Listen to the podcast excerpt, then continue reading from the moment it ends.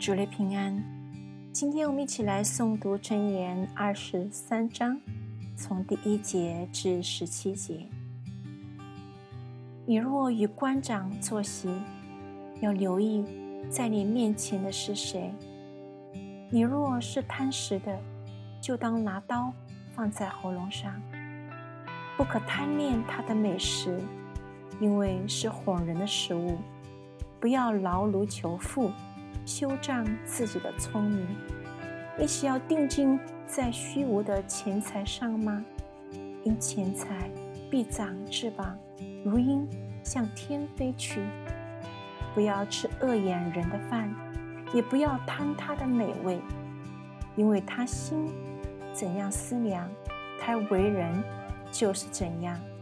他虽对你说请吃请喝，他的心却与你相悖。你所吃的那点食物必吐出来，你所所说的甘美言语也必落空。你不要说话给愚昧人听，因他必藐视你智慧的言语。不可挪移古时的地界，也不可侵入孤儿的田地，因他们的救赎主大有能力，他必向你为他们辩屈。你要留心领受训诲。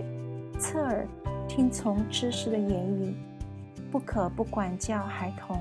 你用杖打他，他必不至于死；你要用杖打他，就可以救他的灵魂免下阴间。我儿，你心若存智慧，我的心也受欢喜；你的嘴若说正直话，我的心肠也别快乐。你心中不要嫉妒罪人，只要终日敬畏耶和华。